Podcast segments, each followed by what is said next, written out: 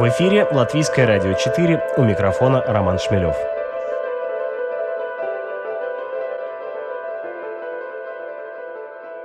Двадцать седьмого января в Рижском театре Гертрудес прошел спектакль в жанре сторителлинг «Кто убил Анну» по мотивам романа Льва Толстого «Анна Каренина». Его поставил режиссер, актер театра и кино, педагог школы студии МХАТ Алексей Розин. А в Ригу привезла театральный продюсер Евгения Шерменева. Историю Карениной, опираясь на собственный опыт и ссылаясь на другие книжки из личной библиотеки, рассказала актриса театра «Мастерская Дмитрия Брусникина» Марина Васильева. Происходящее на сцене можно описать так. Как звучала бы история Анны Карениной за чашкой кофе? Как рассказ о семье, живущей по соседству, как обсуждение в социальных сетях. В сторителлинге на первый план выходит личность рассказчика. Представьте себя на месте человека, пересказывающего сюжет Анны Карениной – вы наверняка сделаете это своим неповторимым способом, с добавлениями, уточнениями, комментариями по поводу тех или иных поступков героев. Наконец, заострите внимание на тех моментах истории, которые вам покажутся важными. В интервью изданию Афиша Дейли Алексей Розин так объясняет особенности направления сторителлинг. Цитирую. «Личность рассказчика – главный ингредиент хорошей истории. Потому что все, что мы рассказываем, мы рассказываем в первую очередь о себе. Пропускаем историю через личный опыт, через личные оценки, отношение к описываемым явлениям, событиям, ценностям. Репетиции проходят в основном в разговорах, в разборе материала. Одну и ту же книжку два человека прочитают, и каждый увидит свое. Поэтому важно, что именно меня заинтересовало, тронуло, зацепило в этой истории. И рассказ в итоге будет строиться вокруг этих вещей – Сюжет – это только повод поговорить о чем-то важном. А дальше, через выявление ценности, ищутся инструменты контакта с аудиторией. Конец цитаты. Подробнее о том, как устроен сторителлинг в театре, мы попросили рассказать Алексея Розина и Марину Васильеву. Сторителлинг, понятно из названия, да, что это рассказывание историй. Э, на русский язык пока не получается почему-то подобрать адекватного перевода – но мы там для себя в нашей компании э, такое слово используем самогон. В смысле, сам придумал, сам рассказываю, сам гоню. Но вообще э, сторителлинг это устное народное творчество. Это ну, древнейший вообще вид деятельности, как только язык появился, э, который отличает нас от всех других животных на планете. Да? Э, тут вот одна популярная книжка, недавно мне в руки попалась. Там автор вообще говорит, что в принципе именно в тот момент, когда люди э, Homo sapiens научились выдумывать не ради выгоды, врать, выдумывать не ради выгоды, и еще и подключаться к этим фантазиям – Э, вот это есть та точка, где э, мы со всеми остальными, э, ну и видами предыдущих людей разошлись, потому что все остальные животные, даже там какие-то очень сложно организованные какие-то виды умеют врать, но делают это исключительно ради выгоды. А человек умеет просто фантазировать и верить в это. Вот. Но дальше, дальше получается так, что вот это вот рассказывание историй, сказки, всякие там мифы, легенды, в принципе, э, служат для того, чтобы создавать некие общественные договоры, да, какие-то конвенции общественные, ну, те самые скрепы, да, передаются какие-то э, ценности. Вот, ну, про ценности это, в общем-то, про такие вот духовные, про какие-то общественные ценности. Вот с помощью сторителлинга ну, на сегодняшний э, день происходит вот, вот этот вот процесс, когда да, э, мы имеем возможность передавать из уст в уста, да, из рук в руки дальше и дальше. Короче говоря, это такая ну, высокая миссия сторителлинга, да, вот эти все скрепы, вот эти все какие-то там установки морально-этические, да. Некоторое время назад стало популярным э, такое слово иммерсив да, иммерсивность, иммерсивный театр, иммерсивные виды всякого творчества, да, э, которые, как переводится, да, погружение, полное погружение, подключение, когда у человека открываются какие-то другие э, способы восприятия информации да, и передачи информации. Так вот, сторителлинг, несмотря на то, что он такой самый древний и самый примитивный вид деятельности – Получается, что он при этом является такой вершиной этого самого иммерсива, этого погружения, потому что главным, э, ну, главным инструментом в нем является воображение. Когда рассказчик рассказывает что угодно, когда бабушка в детстве читает сказку, рассказывает сказку, ты очень хорошо себе представляешь, что там происходит, и ты сам дорисовываешь э, все, что тебе рассказывают. И это гораздо сильнее и убедительнее, чем э, любая готовая картинка, которую тебе покажут. Да, потому что когда говорят, что вот там был, был страшный холод, да, то каждый сам себе представит, какой страшный холод. Или это была самая красивая на свете принцесса. И каждый представит свою самую красивую на свете принцессу. По последним тоже данным науки, как британские, наверное, ученые доказали, угу. как обычно, что э, для мозга нашего нет никакой разницы, по большому счету, происходило это на самом деле или это в воображении произошло. Если хорошо себе вообразить что-то, то, в принципе, вот она реальность и состоялась пытаюсь разобраться, чем это принципиально отличается от, э, ну, условно назовем это, традиционным театром.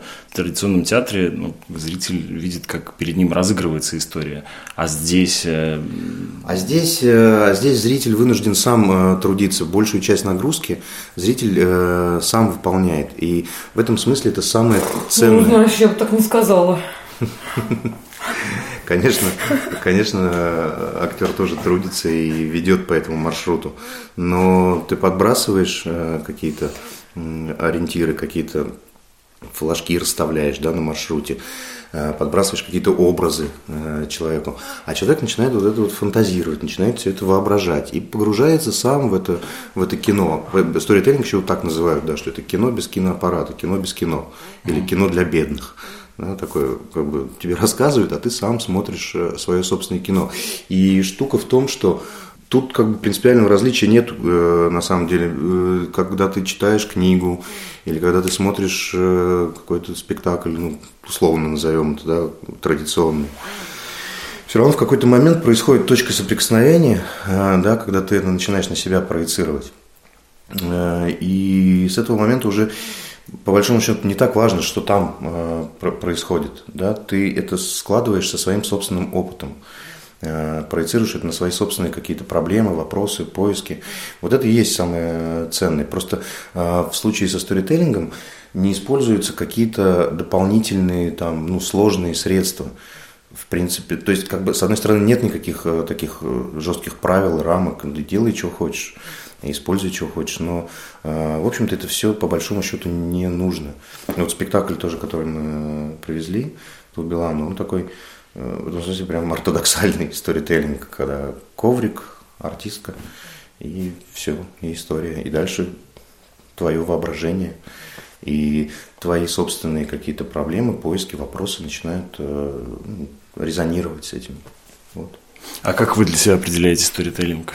Я скажу так же, как Алексей, потому что это Алексей рассказал мне про сторителлинг. Ну, для вас это тоже передача определенных ценностей. Это ты мне не рассказывал. Ну, это я говорил, что это какая-то такая вертикальная такая задача сторителлинга, какие-то э, конвенции, общественные договоры, ценности передавать. Ну, сказки, да, они на то и, и есть, что вот какие-то так э, из глубин человеческого общежития, угу. рассказывают какие-то правила, что такое хорошо и что такое плохо, в общем-то, да, как вообще бывает, что такое там, любовь, предательство, дружба и прочие такие вещи. Это не значит, что там нет места э, ну, просто посмеяться, развлечению какому-то, да. Разные сказки бывают. В этом смысле, ну, вот сказка самый правильный пример. Да, сказки, сказки. Все мы с детства их знаем, любим, растем на них. Расскажите, как э, родился спектакль? Может быть, э, слушателям и мне в том числе станет понятнее, в чем проявляется сторителлинг. Э, есть такой фестиваль «Толстой уикенд».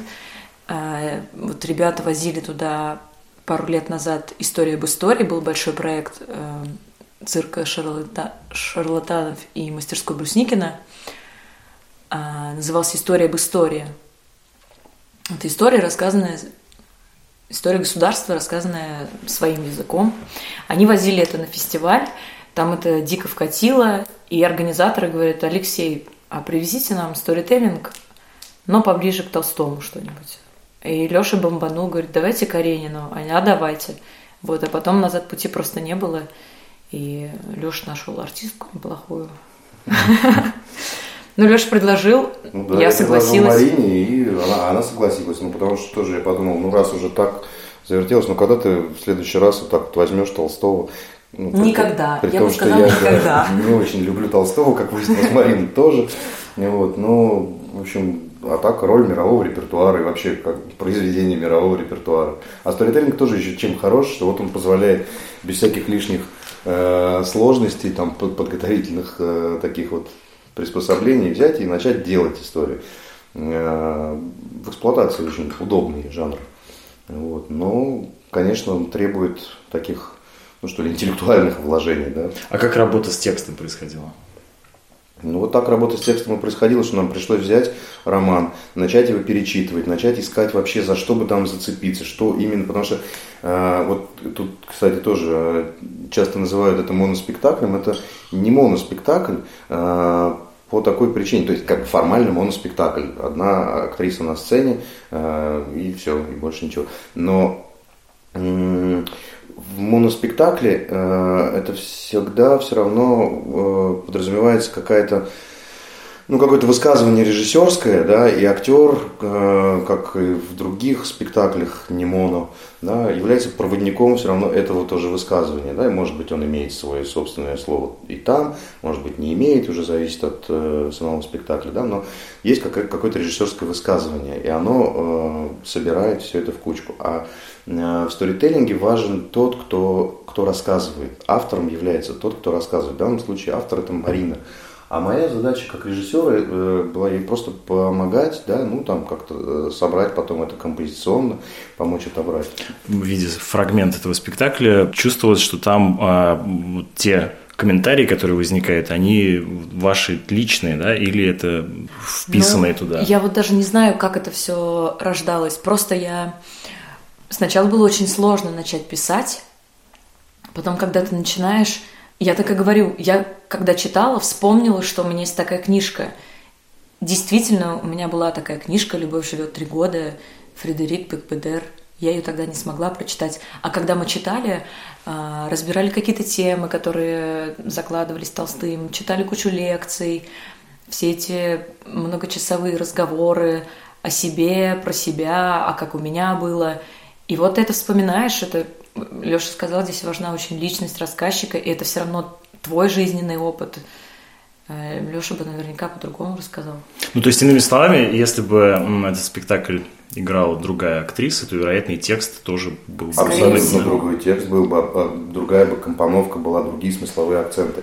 В сторителлинге так и устроено, э, что, еще раз говорю, важна личность рассказчика, его личный опыт, mm его лексика, его мимика. Это полностью, целиком личный такой вот жанр, да, личное высказывание. Э, тут можно помогать, э, ну, служить как бы партнером, да, э, в репетициях, в смысле, помогать это вытаскивать оттуда. А что меня касается вот здесь, да, каким образом это со мной резонирует, ну, в данном случае вот Роман Карей, Анна Каренина, да, читаем, и хорошо, меня там одно волнует, Марину другое. Одну и ту же историю два разных человека расскажут абсолютно по-разному. Вот, э, и, и в этом его, ну, как бы такая уникальность, что ли, да, и в этом его ценность, что ты, с одной стороны, э, знакомишься с человеком, который стоит перед тобой и рассказывает тебе историю, ты про него что-то понимаешь, он про себя на самом деле э, рассказывает. Вот. А с другой стороны, э, вот в какой-то момент ты вдруг начинаешь с собой знакомиться. Вдруг начинают всплывать те вещи, которые волнуют непосредственно тебя, на твоем личном опыте, с твоей личной жизнью пересекающиеся. И вот эта работа самая, ну, как, ну, эффект, точнее, да, вот этот, этот эффект, он самый ценный и есть. Не просто, что тебе как бы рассказали, там, по, ну, позабавили, там, лучше, хуже, смешнее, грустнее, неважно. Вот. А важно, что в какой-то момент ты обнаруживаешь там себя. Угу. То есть, э, ну, это рассказывание истории Анны Карениной э, с вашими комментариями. Не столько комментариями, сколько э, выделением тех смысловых акцентов, которые волнуют конкретно рассказчика. Угу. Ну, частично вы уже ответили на вопрос, почему именно Анна Каренина, но вот у Толстого -то что же, на самом деле, довольно много и рассказов, и, и произведений и так далее. Почему именно Анна Каренина все-таки? Ну, Марина же э, рассказала, действительно так и было. Они говорят, может быть, поближе э, к Толстому, а я просто так, ну, там как-то еще так настроение мое сложилось в этот момент. Я говорю, может, вам Анну Каренину рассказать? Говорят, да-да, нам подходит, все, записывайте дату, подписываем договор. Оп, ну вот, и я подумал, ну действительно, а почему не Анну Каренину? Потому что я Анну Каренину читал э, в первый раз, э, у меня это заняло полгода. Это гигантское произведение. Я читал, читал, читал, читал, и уже дочитал ее просто ну, на каких-то морально-волевых качествах. А тут мы сели, ну тут тоже сколько, пару месяцев нам понадобилось. Угу чтобы прочесть, осмыслить. Но мы не так, но мы не то, чтобы типа как-то у нас с техникой чтения очень плохо, просто действительно э, процесс подготовки Вроде бы кажется, ничего в этом нет, поставил стул, направил свет. я говорю, типа, хочется играть, вышел да играй. На самом деле нет. Вот именно э, застольный период занимает очень много времени. Ты вот читаешь, выделяешь темы, потом пытаешься это переосмыслить как-то. Еще попутно появляется куча материалов, и они появляются, ну вот как бы интерес в тебе возбуждается, и ты не можешь, как бы тебе хочется разом все, потом это все отсекается, и в итоге остается то, что остается. Вот этот период очень долгий. В Москве, э, вообще в России сейчас э, сторителлинг э, представлен еще кем-то помимо вас? Сейчас происходит такой момент, что ну вот я сторителлингом занимаюсь уже ну, около пяти лет. Тоже вот не без помощи Жени Шурменевой в Россию был привезен такой датский рассказчик Еспер Андерсон – это был такой вот первый официальный сторителлинг, который э, привезли. Он рассказывал Беовульфа, у него такой есть хитовый спектакль. Он мировая звезда сторителлинга. И вообще там у датчан у них целая эта ассоциация, поддерживаемая королевской семьей, там к этому очень как-то так серьезно и трепетно относятся.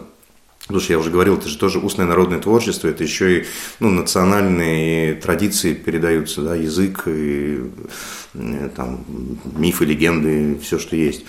Так вот, Еспер Андерсон привез свой спектакль, провел мастер-класс, и в центре имени Мейерхольда э, есть такой режиссер Лена Новикова, которая сейчас командует бандой стендаперов, она сторителлинга ушла в стендап и довольно успешно этим занимается, и по телевидению показывают, и, в общем, вот это все.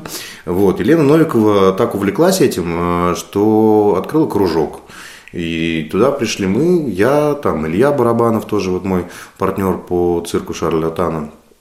И мы начали этим заниматься сделали этот спектакль. Еще там э, были несколько э, ребят со спектаклями, которые тоже время от времени сейчас э, выступают. И вот даже на этой Ясной Поляне, где мы давали премьеру «Кто убил Анну», там тоже выступали э, ребята, мы параллельно выступали, мы не видели их выступления, что они там показывали. Вот, э, но это как-то так э, потихонечку, полигонечку, никто ничего не слышал про это, какой, чего, сторителлинг, действительно, что, какие просто приходят какие-то люди и вот без всяких декораций выступают, а что это? Вот, и все время приходилось рассказывать, и даже вот два года назад, когда мы выпускали вот этот цикл, про который Марина рассказывает, история об истории, в зале мне вот перед началом всегда приходилось рассказывать довольно подробно, что такое сторителлинг, как он устроен, бла-бла-бла-бла. Вот. А сейчас уже все реже это приходится делать. Ты задаешь вопрос, знаете, что такое сторителлинг? Уже все все знают, потому что, э, как и с любым каким-нибудь новым таким вот направлением, веянием, да, э, происходит. Сначала это вот удел очень немногих, каких-то энтузиастов, потом это потихонечку начинает распространяться, распространяться и входит в моду. И на данный момент, э, ну не знаю, по крайней мере, вот в Москве уже просто изо всех углов слышно mm-hmm. слово сторителлинг, вот, и, и многие люди дают и мастер-классы, и спектакли делают, и, ну, в общем, есть люди уже, которые этим потихонечку начинают заниматься и на любительском уровне, и профессионалы потихонечку подтягиваются. Профессионалов не так много э, в этом пока участвует, но процесс идет, и надеюсь, как раз не без нашей помощи это превратится в какой-то такой качественный, качественный рывок, скачок, потому что, ну, тоже есть разный же сторителлинг. Э, есть сторителлинг для бизнеса, бизнес-сторителлинг, да. Это, ну, тоже, в общем-то, на этом какие-то правила одни и те же, там где-то в основе лежат, но задачи разные. Вот, и в этом смысле мы, конечно, занимаемся театром, и вот этот язык, э, такой вот внешне простой, на самом деле абсолютно ну, не то что синтетический, он как раз природный абсолютно, да, синтетический в том смысле, что абсолютно любые вещи сюда могут входить, у него ну, нет никаких ограничений. Эм, все, что ты хочешь, все, что ты можешь себе позволить при создании спектакля, да, ты, пожалуйста, ну, можешь применяй. Вот, например, Дмитрий Крымов делает э, спектакли, у него тоже э, там целые, прям целое направление своими словами. Они тоже рассказывают. И вот э, свежайшая его премьера называется «Сережа». Э, тоже про Анну Каренину, про сына Сережу. Mm. Вот, ну, тем же приемом, в общем, там не только, ну, в общем, это чуть по, по, побольше там намешано, да, ну и плюс, э, поскольку это же театр художников, и имея возможности такого большого театра, почему бы ими не воспользоваться. Мы тоже вот, э, мы приехали выступать, выступаем в театре, есть возможность включить свет, создать какую-то атмосферу. Конечно, мы этим э, пользуемся. Минималистично, но пользуемся. Вот. А так, в принципе, конечно, это позволяет в любом углу встал, и ну, опять же, я вот исходя из того, что вы говорите, делаю вывод, э, может быть, он неверный, поправьте, э, что в сторителлинге есть э, нечто от стендапа, есть некая личность рассказчика, который повествует, и что-то от документального театра, что, как бы, опять же, подразумевается, что сам по себе рассказчик туда вписывает какие-то, какое-то свое восприятие того, что, что, о чем он читает. Да, наверное, можно так сказать. Вообще вот э, тоже, когда нас э, вот этот Еспер Андерсон посвящал в секреты сторителлинга и дальше э, мы занимались этим. Тоже так говорится, что стендап и сторителлинг это как две стороны одной монеты, да. Потому что стендап, ну, в таком хорошем тоже своем каком-то варианте, это же тоже не просто набор шуток, это какая-то позиция, какое-то мировоззрение, философия какая-то, которую человек рассказывает. Просто э, делает это непременно с юмором. Это обязано быть смешным. Не смешно, вон со сцены. Да? Э, и стендап тоже призван э, лечить общество. Э, просто делает это такими хирургическими э, способами, жесткими, высмеивая, да, находит какое-то больное место и бьет именно в него, высмеивая, таким образом э, лечит какие-то недуги общественные. А сторителлинг не обязан быть смешным.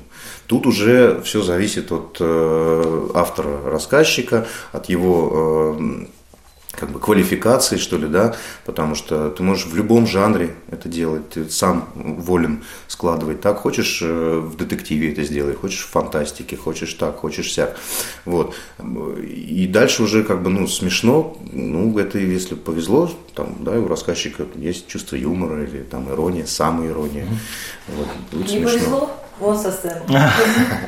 Шутка, шутка. Нет, не повезло, не повезло. Бывают такие сказки, что ни разу не усмехнешься, а сидишь и слушаешь, не отвлекаясь.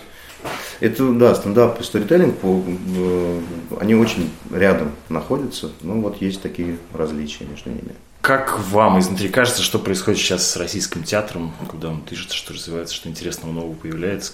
Но театр точно не загибается и не умирает, ну, пока, во всяком случае. Э, вообще есть ощущение, ну, у меня ощущение вот уже несколько лет, да и не только по поводу столичного театра, да, э, так что У меня такое ощущение, что э, мы так все время боимся, что мы отстаем, что нам надо кого-то там догонять и перегонять, что мы очень давно перегнали, в принципе, так, по большому счету всех. Ну, всех, не всех, ну, не знаю, ну, в общем, если такое соревнование вообще уместно, да, и происходят удивительно интересные вещи, там за последние, не знаю, 10 лет случился, ну, какой-то бум театральный, и произошло ну, очень много открытий каких-то, имен, способов театра, языков. То есть его сейчас настолько много и такого разного, что сказать, ну что с ним происходит он происходит. Ну, в прошлом году, э, да, не стало Табакова, Угарова, Брусникина, Серебренников э, в, под домашним арестом. То есть многие значимые ведущие российские театры остались без своих руководителей. Произошла их какая-то замена. Пережили ли театры, переживают ли они уход своих руководителей? Ну, конечно, переживают. Мы вот конкретно переживаем театр, в котором вот работает Марина, и в котором я, в котором я тоже имею непосредственное отношение, мастерская Брусникина, э, конечно, переживает. Но... Но приятно, что театры эти живут, работают, как-то строят свою жизнь и планируют премьеры. Да, мастера уходят, но их дело, их театры живут. Когда сажают людей, это, конечно, другое дело. Это, ну, тоже наверное, есть надежда, не знаю, что по старой доброй традиции, когда есть э, ограничения, то вызревает что-то что-то сильное.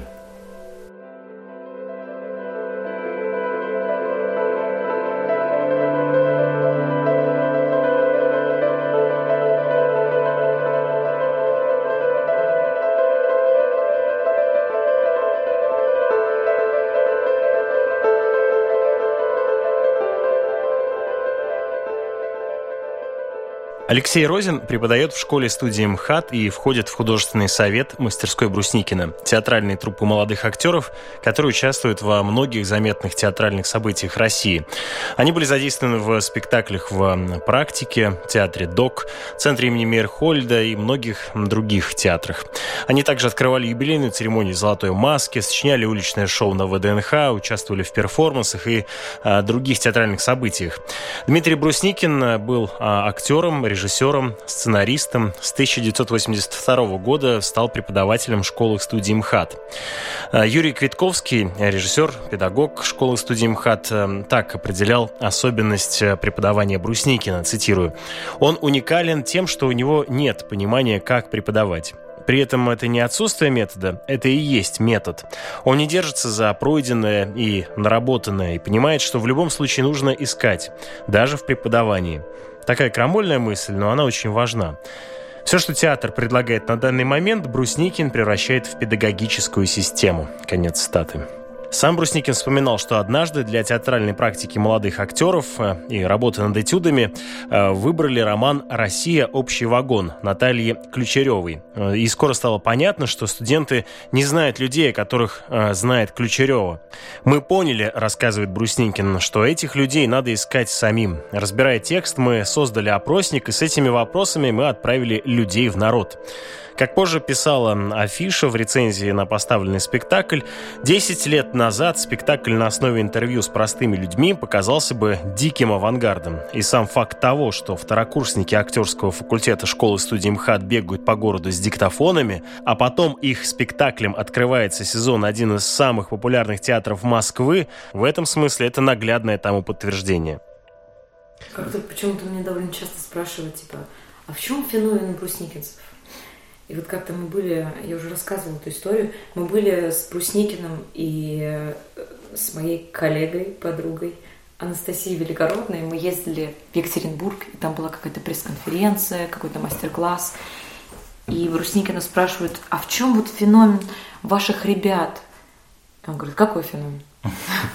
Но вот ответ такой, просто приходит время какое-то, видимо, пришло наше время. Я не знаю почему. Просто вот как-то мы работаем вместе, нам круто, мы делаем какие-то очень крутые вещи, не закладывая изначально, что типа, о, это будет классно, давайте это сделаем. Просто так, так получается. По-другому не умеем просто. Я могу сказать, э, с своей стороны, как э, тоже педагог, работающий на курсе mm-hmm. Брусникина, и работавший вот и у Марины, и на том курсе, как раз, который стал этим э, театром «Мастерская Брусникина», это же тоже такое, ну, это, ну, это большое такое достижение и событие, потому что, ну, школа-студия, да, в ее названии прям заложена вот эта студийность принцип этой студийности получают, хотят, хотят все. Плох тот курс, который не хочет стать театром, такая есть у нас поговорка.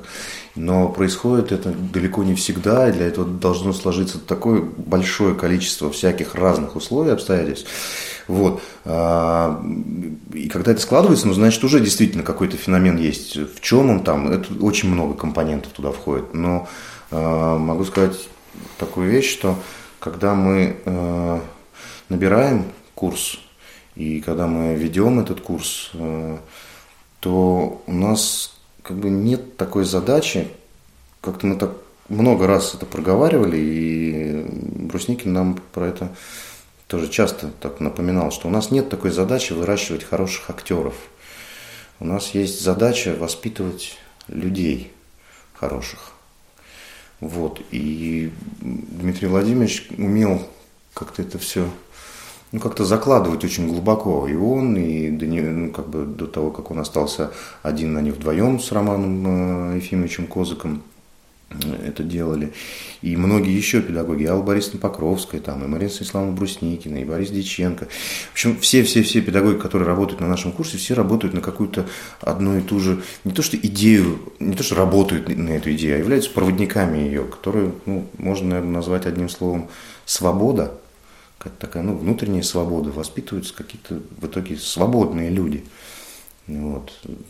Насколько это возможно. Наверное, феномен в этом. Можно воспитать хорошего человека. Это техническая задача. Ну, до некоторой степени, наверное, техническая. Да нет, э, ну да.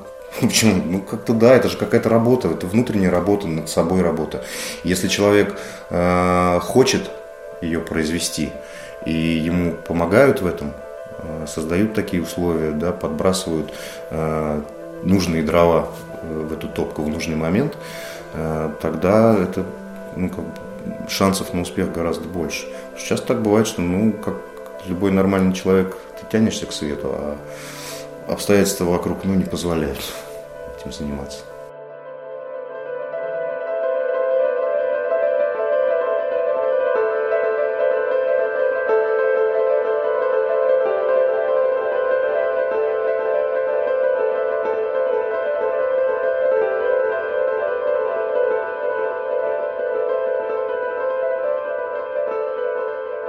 Марина Васильева и Алексей Розин вместе также снимались в фильме Андрея Звягинцева «Нелюбовь». Премьера картины состоялась на юбилейном 70-м Канском фестивале, где она получила приз жюри. Также фильм был номинирован на премию «Оскар» и «Золотой глобус». «Нелюбовь» была благоприятно встречена кинокритиками. Кирилл Разлогов, например, даже сопоставил историю с античной трагедией, поданной на фоне заснеженных российских пейзажей – Однако трагичные фильмы Звягинцева вызывают неоднозначную реакцию у российской публики. Так э, было в частности с предыдущим его фильмом «Левиафан», где Алексей Розин, кстати, тоже снимался. Вот о работе с режиссером э, Андреем Звягинцевым мы тоже поговорили с Алексеем Розиным и Мариной Васильевой. Вот что они нам рассказали. Мне было легко сниматься в его фильме, даже в его фильмах. Мне с ним как-то очень нравится работать. Он как-то так... В общем, мне понятно, что он хочет, когда он объясняет мне, что ему надо. Мне как-то понятно. Это раз. А второе, э, то, что он очень хорошо знает э, изначально, ну, чего он хочет, он очень сильно подготовленный выходит э, в съемочный период. Точно знает, что он хочет, или точно знает, чего он не хочет. Поэтому он отсекает очень ловко все, все лишнее да, и в итоге добивается того, что ему нужно, а это ну, не знаю, как-то вот, ну, не знаю, мне по моей актерской природе это удобно, комфортно и понятно, что он хочет. Вот, мне легко. А тебе? Ну, у меня не столько опыта э, работы в фильмах Андрея, как у тебя. Да, да, меня уже дразнит талисманом, что уже в следующий фильм я не попаду, но как бы в костюме по столу буду вокруг площадки бегать. Талисман команды. Да, конечно, когда тебя утверждают э, фильм, всем понятно, что Андрей это такая, ну, величина, такой художник, с которым, я не знаю, актер, которым бы не хотелось поработать, например, с ним. И когда тебя утверждают, первое, первое это просто такой типа, «А, а, как это безумная радость и вообще-то какие-то просто такое смешение самых разных чувств, от страха до э, какой-то там... Да, он действительно проводит очень длинные репетиции, подготовительный процесс, и ты, ты уже входишь в кадр, и он знает, действительно, Леша правильно говорит, и ты уже знаешь. Но вот был такой момент у нас, там есть один кадр, просто, не знаю, двухсекундный, ну не двухсекундный, ну десяти, когда нужно просто лечь на кровать было. Это заняло полдня. Вот, ну вот что-то такое он искал, и ты в этот момент я... Леша спал, потому что ему нужно было спать по кадру. Он действительно спал. А я вставала, ложилась, вставала, ложилась. И вот в этот момент мне было непонятно, чего он хочет. И прикол в том, что он тоже не понимал, чего он хочет. Ну вот он говорит, э, да, его тоже, э, когда часто спрашивают, он при мне несколько раз отвечал на этот вопрос, зачем ему столько дублей. Ну, он известен тем, что он делает дикое количество дублей, это уже, ну, вроде все же есть. Он говорит, ну да, да, ну вот, ну должно как-то все сойтись. И они вместе с оператором Михаилом Кричманом, они как-то тоже в таком плотном сговоре в этом отношении находятся, что вот они как-то вместе видят, вот а в этом дубле вот все элементы, все компоненты сработали. Вот, вот, вот магия а здесь говорят, есть. Да, вот, вот сейчас было, вот то же самое повтори, там просто волосы так не очень красиво легли, то же самое повтори, а ты не понял, что ты сделал сейчас. Потому что за такое количество дублей ты уже не понимаешь, там туда, не туда, просто уже какая-то каша. То есть он долго ищет. Долго. Он не столько ищет, сколько он вылавливает. Он как-то ну, зашаманивает, заклинает реальность, э, потому что, ну, как бы реальность это вот одно, а то, что в кадре, это же уже другая какая-то художественная реальность, поэтому вот они ее там, они туда ее загоняют, заманивают, чтобы там все это сложилось. Э, когда мы Левиафан снимали, там есть такая сцена, когда на озере они, там у них пикник, да. и, и они там стреляют по бутылкам, и э, мы так сидим на, на берегу, еще пока репетиция шла, там пока выставляли кадр, то все. И ну, так, нужно было выпить из пластикового стаканчика водку и повесить его на бутылку. Или даже не нужно было его вешать на бутылку, просто, ну, как бы выпиваем и это вот, ну, там, пристраиваемся пока. Я его вешаю на бутылку, а там как-то так ветер устроен, и он так с бутылки поднимается и улетает стаканчик пластиковый. Ой, как красиво. Ну, конечно, это все не повторится. Пум. И вот тоже полдня пока снимали. А полдня мы снимаем и снимаем, и снимаем, и снимаем. Вот как бы еще и этот только кадр. Потом будет еще другой, там еще много их кадров.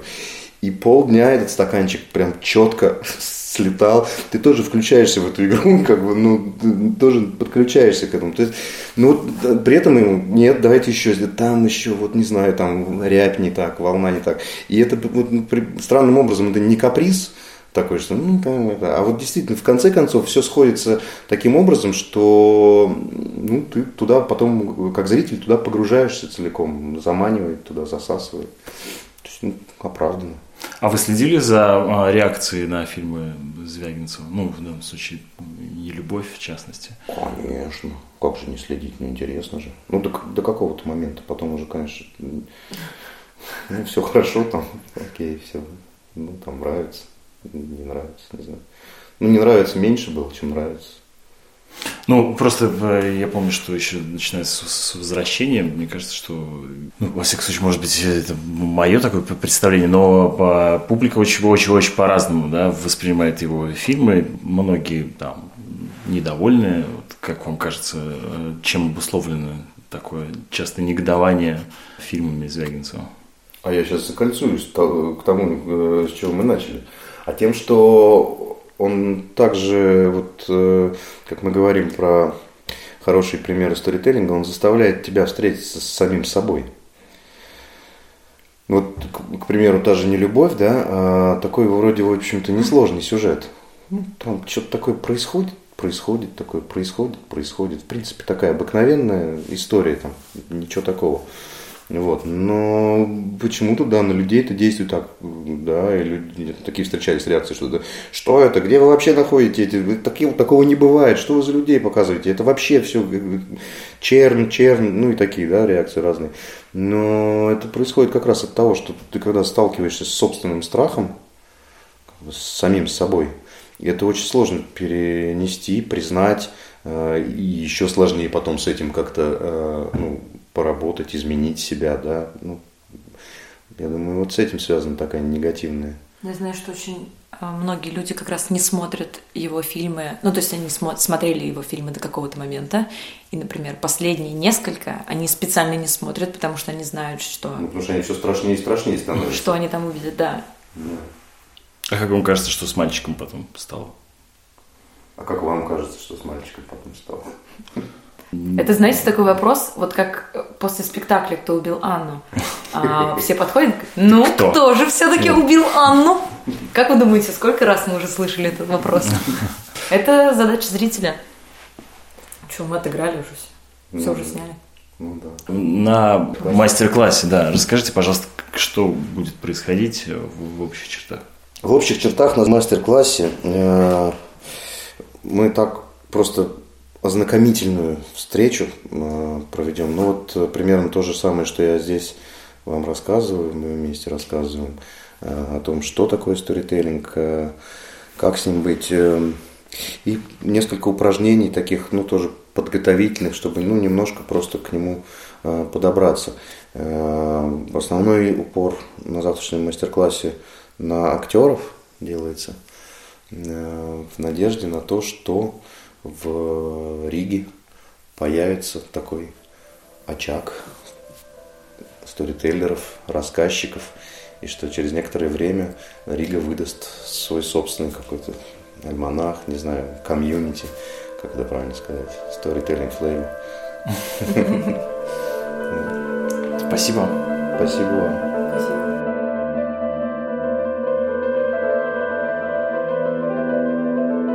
Нашими собеседниками сегодня стали актеры театра и кино Алексей Розин и Марина Васильева. С актерами беседовал Роман Шмелев.